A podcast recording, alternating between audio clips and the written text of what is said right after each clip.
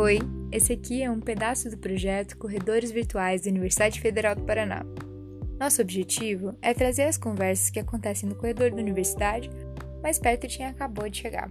Então, se você quer saber um pouquinho mais sobre como essas coisas funcionam, fica por aí.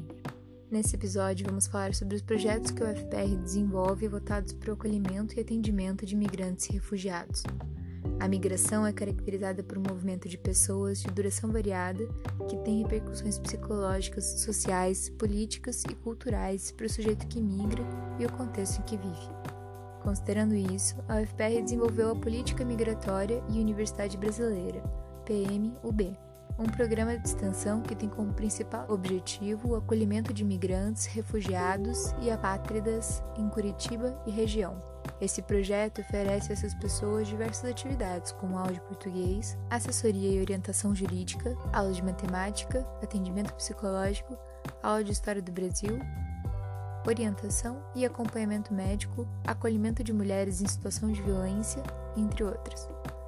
O programa envolve os cursos de letras, direito, computação, psicologia, ciências sociais e medicina, e estabelece ainda parcerias com o curso de história através do PET História, com o curso de comunicação social, com o programa de extensão Núcleo de Comunicação e Educação Popular.